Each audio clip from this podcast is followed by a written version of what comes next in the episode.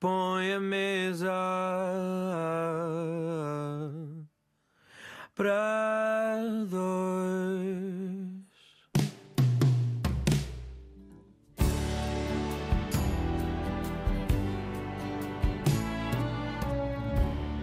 A convidada de hoje é proprietária de uma marca que se senta à mesa com milhões de portugueses e não apenas. Sua vida profissional não começou ligada aos vinhos, mas sim na área da saúde. Mas foi precisamente esta mudança que fez aos 38 anos, acho eu, que fez com que a Casa Ermelinda de Freitas seja a casa que hoje conhecemos e reconhecemos. Doutora Leonor Freitas, bem-vinda ao Mesa para Dois. Muito obrigada pelo convite. É muito gosto. bom tê-la aqui e acho que esta questão de estar permanentemente à mesa com milhões de portugueses, com milhões de pessoas espalhadas pelo mundo, que não são apenas os portugueses a consumir o seu vinho e os seus produtos. Não, neste momento, de facto, nós estamos em mais de 40 países e, portanto, eh, de facto, tenho muitos amigos que conheço e muitos que não conheço que consomem o vinho da Casa Ermelinda Freitas e, de facto, tem a Dona Ermelinda na sua mesa. E esta foi uma grande aventura, eh, porque eh, Leonor não estava, de facto, ligada à empresa. É uma tragédia familiar que a leva a passar, a liderar esta casa, numa fase em que também a própria empresa não vivia a sua melhor fase. Né? Portanto, as coisas estavam muito, muito estranhas. Sim. Uh, foi de facto, nem eu sei muito bem explicar. Uh, eu não fui preparada, de facto, para ir para o mundo rural. Uh, os meus pais queriam uma vida melhor, era este o termo que empregavam para mim, porque a vida rural sempre foi muito difícil. E queriam muito que eu pertencesse aos saberes, que eu tirasse um curso superior, e eu também queria muito. Queria muito sair de Fernando de Pó, que é o lugarejo onde está a empresa, um lugarejo muito rural, que há 50 anos não havia luz elétrica. Isto já diz tudo. E eu, de facto, queria muito sair de lá. E, na altura, as mulheres não iam estudar, nessa época, eu de facto fui uma privilegiada. E pronto, saí de lá com o recado do meu pai: não podes perder nenhum ano se não vens para Fernando Pó. E eu o que não queria era voltar. Era voltar. Uh, e portanto cumpri. Uh, entretanto, pronto, casei-me e fui trabalhar de facto para a Administração Regional de Saúde e estava completamente com a minha vida organizada fora ia lá só fins de semana, férias, e foi a minha infância. Eu, para poder estudar, embora uh, estejamos pertíssimos, 50 km de Lisboa, 25 de Setúbal, uh, eu tive que andar sempre em colégios, porque não havia transportes, não havia acessibilidades, e, portanto, eu saí de lá com 10 anos. E longe de mim voltar a não ser fins de semana ou férias. Uhum. Mas o meu pai faleceu e eu sou filha única e, de facto, eles passaram uma mensagem de amor que tinham à terra, uma, um exemplo de trabalho que eu, olha, não lhe sei explicar. Eu gostava do que fazia, mas uh, não era capaz de vender o que, que havia. E como a minha mãe não tinha condições para dar continuidade, porque lá está o tal papel da mulher embora a minha mãe era uma senhora, a dona, a verdadeira dona Ermelinda, era uma pessoa com uma intuição para o negócio enorme, mas estava sempre por trás do meu pai. Nunca tinha entrado num banco, nunca tinha feito nada destas coisas, ficava mal. E eu venho dar armas e bagagens, ver o que é que sou capaz de fazer. Uh, e de facto, uh, a empresa também era pequena, vendia, não tínhamos marcas, vendia tudo a granel. Uh, eu vim ajudar a minha mãe, foi assim que eu mudo de nome, não é? Toda a gente me chama Ermelinda porque o rosto era meu. Uh, mas as coisas acabaram, de facto, por, uh, olha, correr bem e, e hoje uh, sinto-me muito gratificada por poder ter posto Fernando Pó. Uh, no, no nome, no mapa, e por poder, eu acho que ajudei, tenho a certeza, a valorizar a região, o setor e, sobretudo, a dar continuidade àquilo que a minha família tanto gostava. Até porque, às tantas, há uma certa ironia do destino nesta história, porque esta casa começa por ser gerida no feminino. O seu pai foi a única exceção. É verdade. Porque a minha, a minha bisavó ficou viúva, que eu não conheci. É, encontra as partilhas onde ela faz a distribuição dos terrenos pelos filhos. Uh, depois, a minha avó, essa sim eu conheci, mas ficou viva com 38 anos, porque lhe faleceu o marido, uma filha, foi naquela época muito má, da pneumónica, e ela foi muito atingida. Foi uma mulher que muito trabalhou e muita imagem me deixou. Eu acho que ela contribuiu muito para eu ir para a casa em da Freitas, pelos exemplos dela. Depois teve o meu pai e a minha mãe. O meu pai, de facto, é o único homem que está há mais tempo, em conjunto com a minha mãe e com a minha avó, mas também é ele que faleceu relativamente novo, tinha 59 anos, e eu pensava que era a geração que ia passar. E depois, enfim, eu sou, não, não havia hipótese, eu sou sozinha, outra mulher, e, e lá, pronto, é verdade que a casa naturalmente teve um percurso sempre com mulheres. Eu costumo dizer que não é porque uh, sejamos diferentes, mas possivelmente passamos as mensagens umas às outras sem andar por isso. E agora há uma coisa até engraçada, que é a quinta geração, que é a minha filha, também é ela. Eu, eu tenho um rapaz e uma rapariga, mas por mútuo acordo deles, é ela que vai também, já está, a gerir muita coisa e que uh, vai dar continuidade em colaboração com ele. Mas ele é informático e uh, prefere estar lá no seu cantinho, nas suas tecnologias, dão-se muito bem, dois irmãos, que é um. É ótimo, é um João e uma Joana, dão-se lindamente, mas até se dão por isso. Um quer gerir, quer mandar, o outro não quer nada disso. Quer estar no seu canto, recatado, a ajudar. De maneira que é ótimo, mas vamos ter outra mulher. Ora, neste programa nós temos por base uma refeição. Vou começar por perguntar-lhe o prato favorito. Tem? Não tenho assim um, tenho, há muitos que gosto, mas eh, vou-lhe dizer que gosto imenso, um prato muito simples. Gosto imenso de um, um bacalhau. Como gosto imenso, eu gosto de comidas simples, ao fim e ao cabo. Como gosto muito, nunca mais me esquecerei da galinha feita pela minha mãe. Uh, há um prato típico ali da região, que é a sopa caramela, que eu acho que é única e que ninguém fazia tão bem como a minha mãe. E o que é que leva a sopa caramela? Olha, ela é muito parecida para perceber. Ela leva uh, os legumes, leva feijão, leva enchidos. Ela é parecida, mas mais ainda rica, mais em legumes, com a sopa da pedra. Hum. Mas aquilo era um alimento, é um alimento completo, porque tem o feijão, tem as hortaliças, tem os enchidos, a carne, e aquilo era de facto o alimento que aquelas pessoas no tempo dos meus pais e no meu, era o jantar todos os dias. Nós não nos podíamos enjoar. Mas eu ainda hoje gosto muito. Conseguimos ter uma senhora que trabalha para nós que consegue fazer muito parecido. Mas uh, eu de facto acho que era a melhor sopa e o melhor prato que a minha mãe fazia. A minha mãe era uma grande cozinheira e fazia uma galinha que ela chamava corada no forno.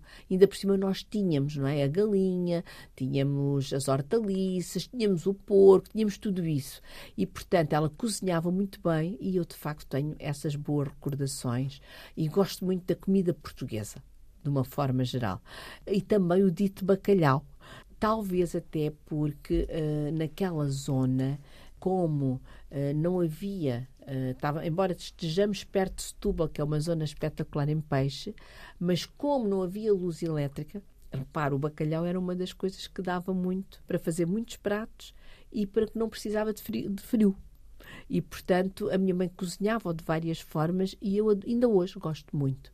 Mas gosto muito da comida portuguesa de uma forma geral.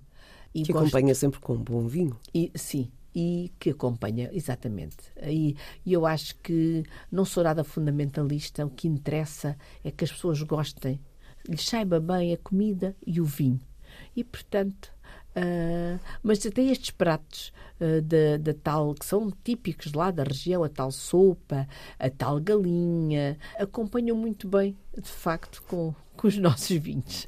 E a música portuguesa também acompanha muito bem estes pratos? Olha, eu de facto acho que há uma pessoa que não me posso esquecer e que tem uma música que acho que se adequa muito, porque também a lançou quando eu estava no início a, a lançar as marcas, que é o Toy, que é um amigo da casa, e ele na altura tinha, fez uma música que é Água Não. E essa música, ele de facto aparecia no palco com a garrafa de Terras do Pó, que foi a minha primeira marca, a dançar.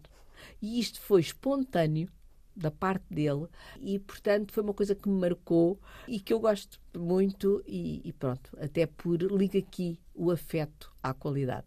Doutora Leonor Freitas, convidada do Mesa para Dois, a mulher à frente da casa Erlinda de Freitas. Já aqui eu disse que muitas vezes é confundida com Erlinda, que é sua mãe, porque acabou por dar a cara a esta marca, mas não deu apenas a cara, deu muita coisa a esta marca.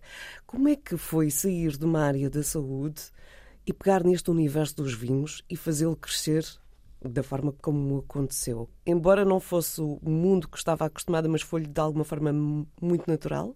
Foi. Foi, foi muito natural e muito amor. Eu acho que a palavra amor é aquela que mais se adequa. E depois foi muito a motivação. Eu queria muito vencer.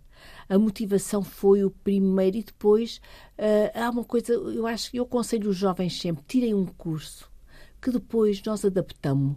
Uhum. E uh, eu quando lá cheguei sabia que não sabia.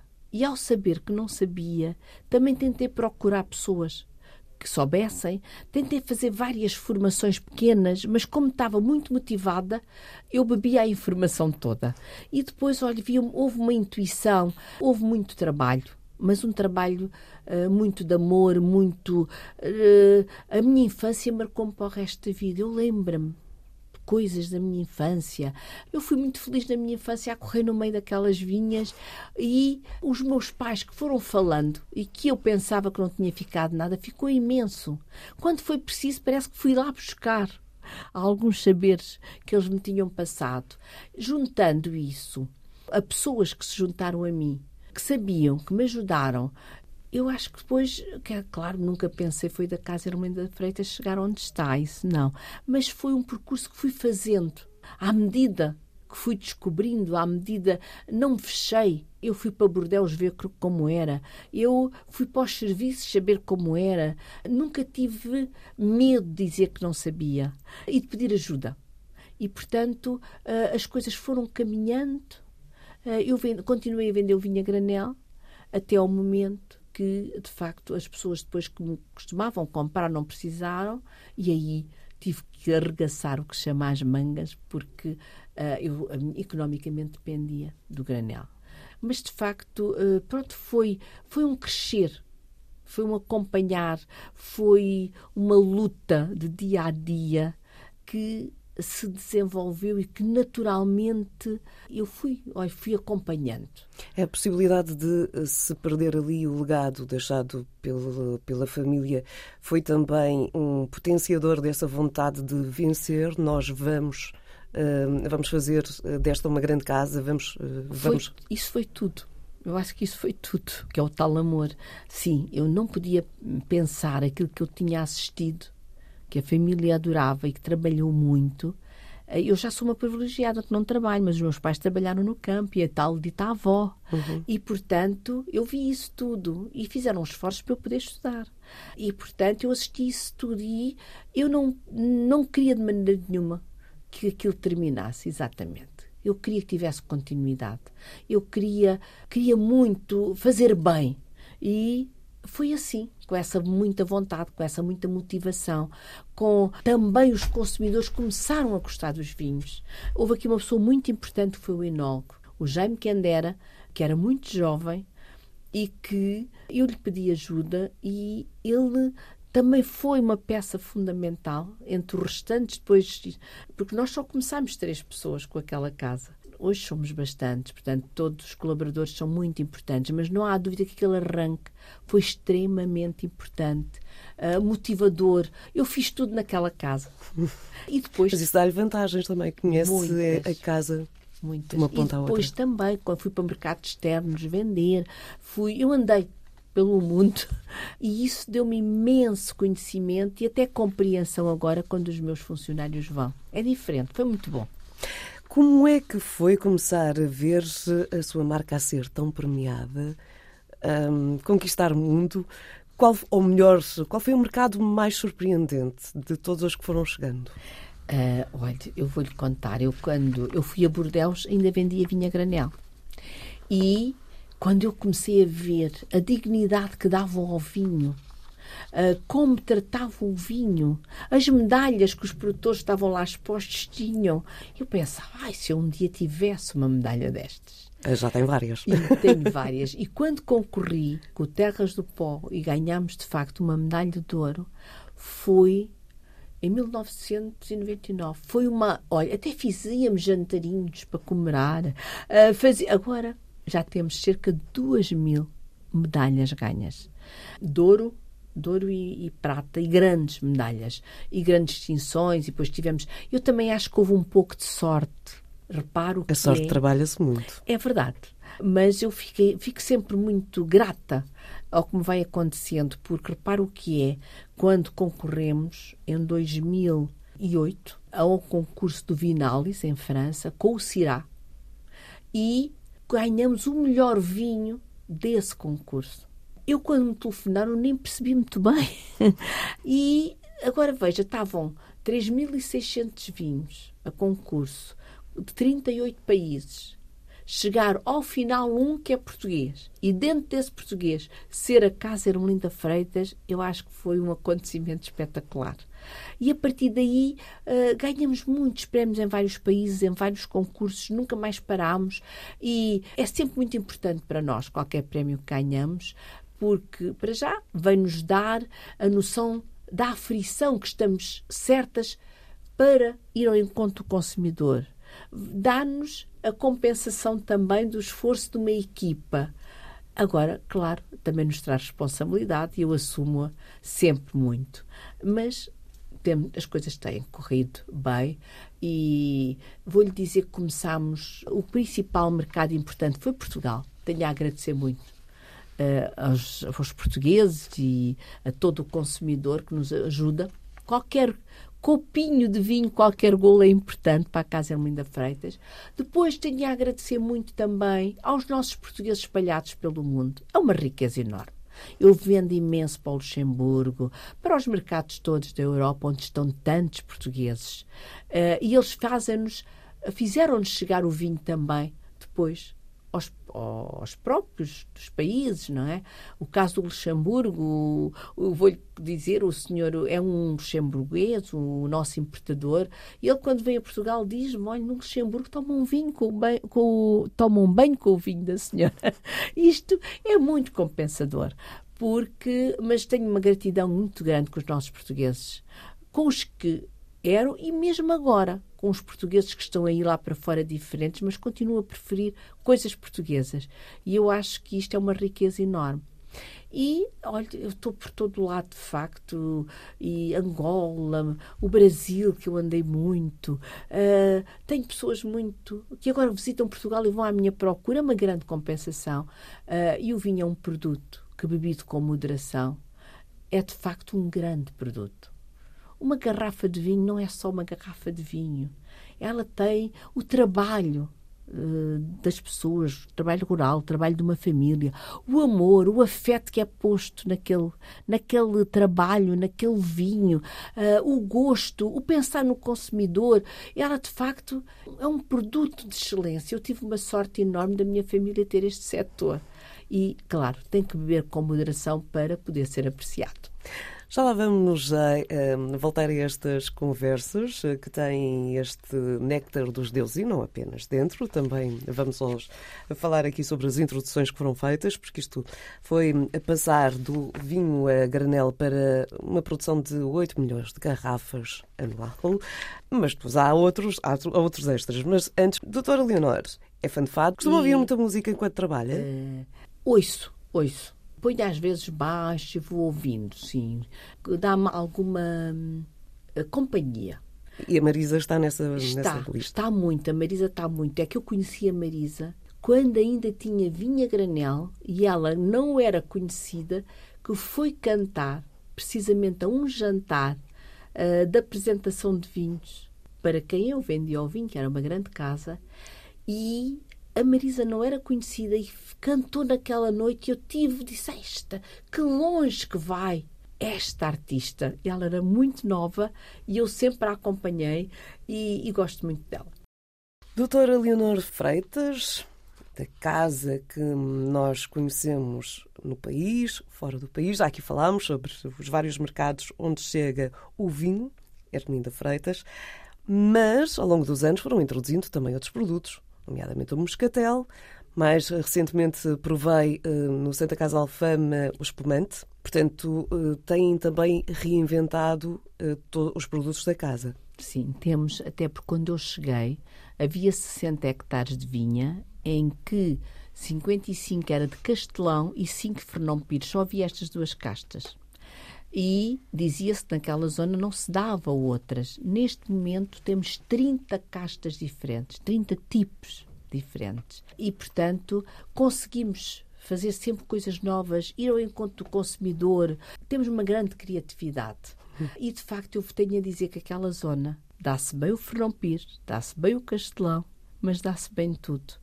E até o espumante. E o moscatel, que eu também não tinha. O moscatel, que é um sucesso. É um sucesso. E o moscatel de Setúbal, sabe que eu acho que é um produto que pode vir a alavancar até outros e que pode vir até uh, a reforçar e a dar a conhecer a região, porque ele é diferenciador. Porque é que eu acho que já tenho outras, mais algumas ideias em mente. Uh, tenho muitas. e agora também já, agora queria lhe dar como novidade. Uh, eu esqueço-me um bocadinho, enfim, da minha idade, porque estou bem e como trabalho com amor e quanto mais trabalhamos, mais esquecemos. Pronto, é ótimo. Eu neste momento tenho mais duas quintinhas noutras uhum. regiões, já agora dá-lo como novidade. Eu tinha um grande sonho de ter um, uma pequenina quinta no Douro. Porque quem tem planície como eu em Setúbal, quando vai ao Douro fica encantado, uhum. que é trabalhar aqueles terrenos. A dificuldade que é, mas a maravilha que é com o rio. E então eu tinha este sonho, mas não se conseguia, ou, sobretudo economicamente, era difícil. Apareceu-me uma quinta de vinhos verdes no Minho, que chama-se mesmo a Quinta do Minho. E, como eu não conseguia comprar no Douro, comprei a Quinta do Minho dos Vinhos Verdes. Portanto, eu hoje também tenho vinho verde.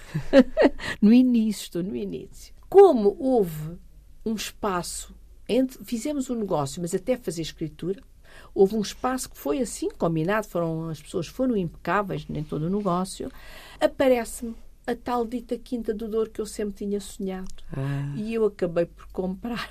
As duas? As duas. Não tinha dinheiro para uma, mas comprei duas. e tenho uma quinta no Douro, mesmo a 3 km de Foscoa. E tenho o Douro. 900 metros de Douro. Portanto, a paisagem. Paisagem maravilhosa, com os, as vinhas, com o trabalho difícil, mas muito compensador. Uh, e irei lançar um Douro em breve, mas tenho azeite, porque aquilo também tinha uh, 4 hectares de, de olival. E, portanto, é muito giro ter zonas diferentes e comparar os vinhos. São vinhos muito diferentes. Península de Setúbal, que é a principal, a Casa Hermelinda Freitas, e depois o Minho, com o vinho verde, e agora o Douro. Mas isto faz parte, ao fim e ao cabo, quem gosta uh, do vinho poder comparar. É tal como as castas. Temos sempre novidades a apresentar porque vamos plantando coisas novas de outros países e que se dão bem na nossa região da Península de Setúbal. É uma grande região. E há aqui também uma experiência que tem a ver com grutas. Ai, sim, sim. Foi muito engraçada a experiência, muito porque o Senhor das Grutas de Miradeira gostava muito dos nossos filhos, mas nós nem nos conhecíamos. E ele, eh, de vez em quando, fazia umas provas a 80 metros de profundidade, onde tinha lá um espaço, e deixou lá umas garrafas de Dona Ermelinda. E quando mais tarde as vai beber, acha que elas estão diferentes. E entra em contato connosco e fazemos uma parceria. Colocámos 12 mil garrafas a estagiar nas grutas. Foi espetacular, era, eram para estar só três anos tiveram cinco porque veio o Covid e não podíamos levar as pessoas para 80 metros de profundidade e queríamos fazer, de facto, abrir as garrafas, prová-las e foi, de facto, um trabalho uh, de grande investimento porque tivemos que pôr material que não oxidasse porque, uh, e que não desse cabo das grutas. Claro. E então o vinho ficou mesmo diferente. Nós fizemos uma prova onde tirámos as garrafas, e dizer que uh, houve ali um, também um grande fator humano, que foi colocar essas garrafas a 80 metros de profundidade, que contratámos pessoas que levavam as garrafas com mochilas. Seis à frente e seis atrás para equilibrar. Muitas viagens. Muitas viagens, mas as pessoas também o fizeram com muito amor. Nós não podemos, mesmo que se pague, temos sempre que agradecer a vontade que as pessoas tiveram ao fazer aquele trabalho que é novo.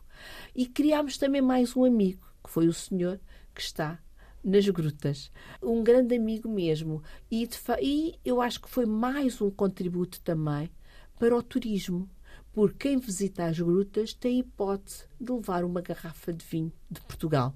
E é muito engraçado provar o mesmo vinho que nós deixamos, sem estar na gruta, e o da gruta. O da gruta está muito mais jovem, porque se mantém àquela temperatura, mantém-se. Foi uma experiência muito. Ou seja, gira. acaba por rejuvenescer lá em Sim, que giro. Fonte da muito juventude. engraçado. Muito, muito. E, e as pessoas aderiram muito ao. E nós estamos muito. E até estamos a pensar que fica só como ideia de vir a fazer mais uma nova experiência nas grutas. Mas eu não adianto porque vai ser mesmo novidade. Mesa para dois com a doutora Leonor Freitas, a mulher da Casa Hermelinda Freitas. E eh, quando se fala na mulher, é mesmo a mulher que deu a volta, que passa do vinho a granel para uma série de produtos que já aqui falámos, que está com a empresa com uma dimensão incrível e vem uma, uma pandemia, que também já aqui mencionou, que trava todo esse processo. E eu lembro-me de estar em frente à televisão e vê-la a dar uma entrevista e, e perceber: caramba, não parou. É porque interrompeu a produção, deu a volta, não podemos fazer aquilo que nós fazemos habitualmente. Meus senhores e minhas senhoras, vamos fazer álcool gel. É verdade. uh, eu, quando, quando começa a haver a pandemia, a minha grande preocupação foi as pessoas mesmo, os funcionários. Queríamos comprar álcool, não havia. Queríamos máscaras, não havia. Não havia nada. E eu tinha o álcool para fazer o moscatel. A aguardente vínica, que é um. Uh, mas não sabia fazer. E, mas queria colaborar. E um dia estava numa reunião onde estava o presidente do Politécnico de Setúbal. E eu digo-lhe, ai, gostava tanto de poder fazer álcool gel, porque de facto estamos aí numa dificuldade tão grande e poder oferecer às instituições, aos lares. Eu tenho 6 mil litros de álcool que podia oferecer, mas não sei fazer. E ele diz-me, ah, mas é que o conhecimento temos nós, no Politécnico. Mas que é, sim, então eu vou disponibilizar os professores e vamos fazer.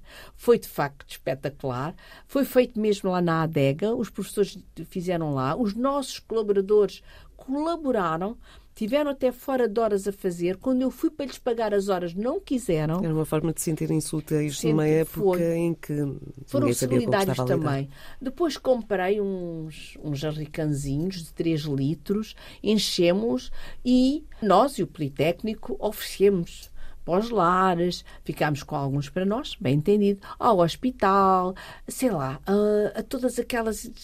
Isto dividíamos, eles dividiam. Olha, foi tão. Parece que uma coisa tão pequena, mas foi tão importante, porque para aquele momento foi de facto muito importante e, e eu pude colaborar. Pena tenho eu de não ter tido mais para poder colaborar, porque não havia.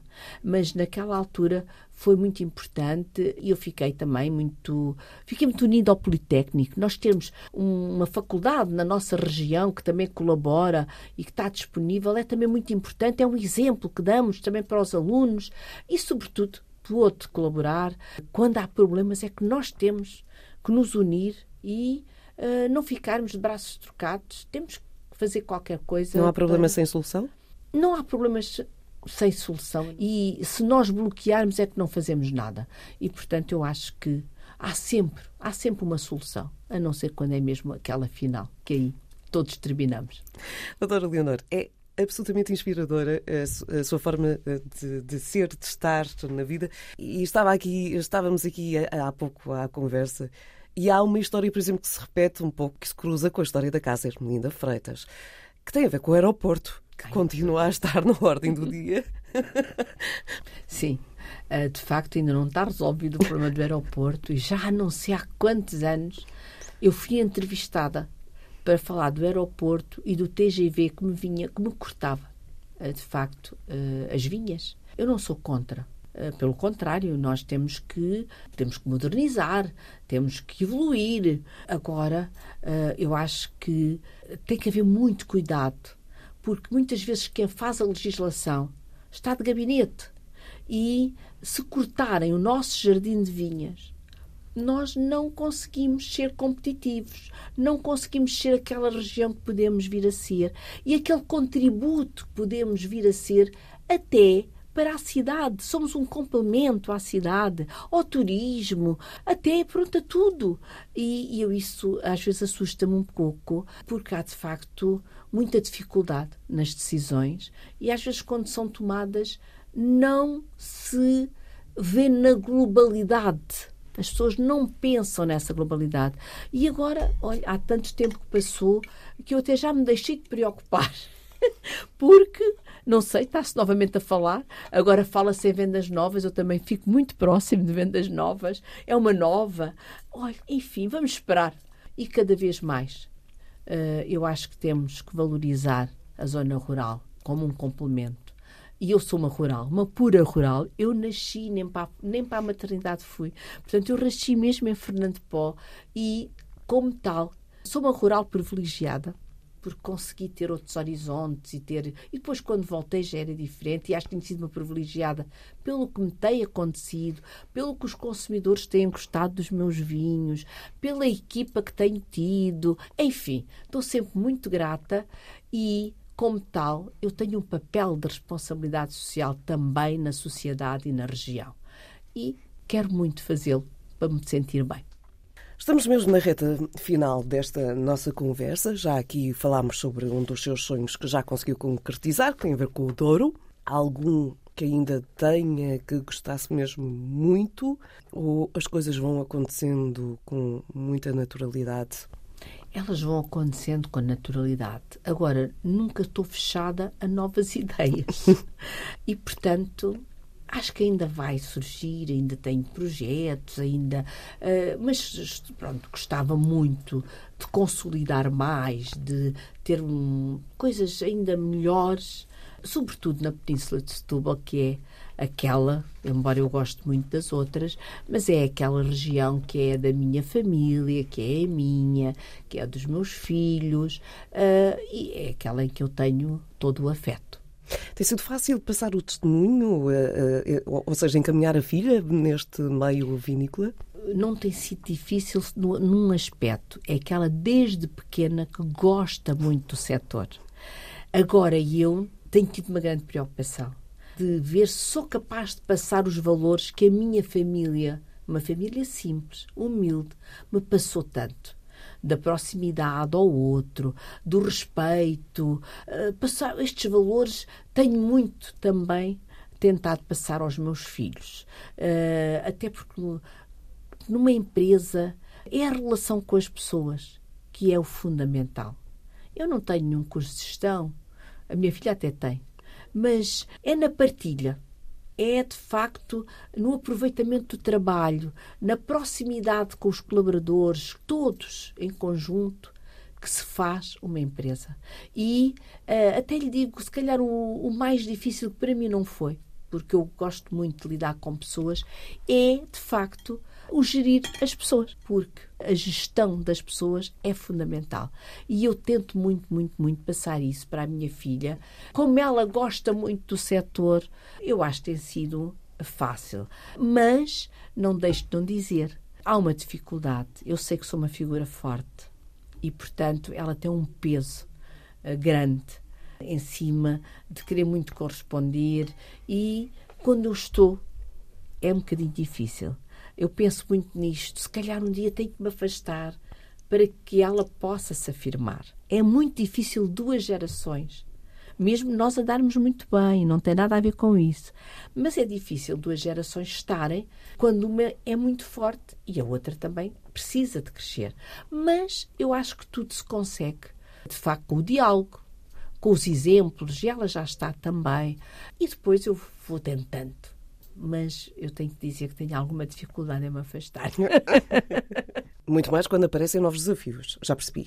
Sim, porque de facto. E eu alinho também nos desafios dela, porque, por exemplo, uh, o andarmos nos festivais partiu, a iniciativa partiu do, de facto da geração mais nova. Agora eu alinhei logo, achei que era ótimo, vamos captar gente nova, vamos dizer que o vinho se pode beber, desde que seja bebido. Uh, portanto, há aqui uma interação, ao fim e ao cabo. Agora, eu penso afastar, mas também não consigo ver a minha vida sem a Casa Ermelinda Freitas e sem aquele grande, pronto, grande ou pequeno grupo, não sei, mas que, onde há ali muito amor, muita família. Uh, e nós... muito de si. Sim, e há muito de mim, é verdade. Há muito de mim. Muito obrigada, doutora Leonor Freitas. Eu é que agradeço, que foi um gosto. Muito obrigada. muito obrigada.